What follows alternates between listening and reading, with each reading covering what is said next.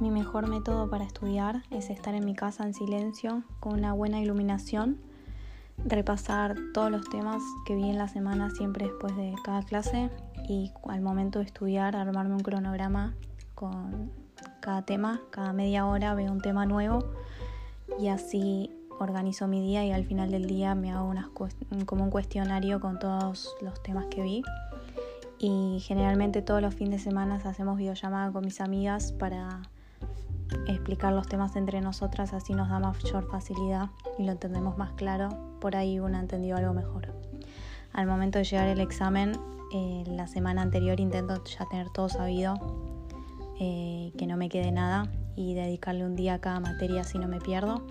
y el día anterior del examen dormir muy bien porque si no, no, no puedo, al otro día no me da la cabeza para pensar.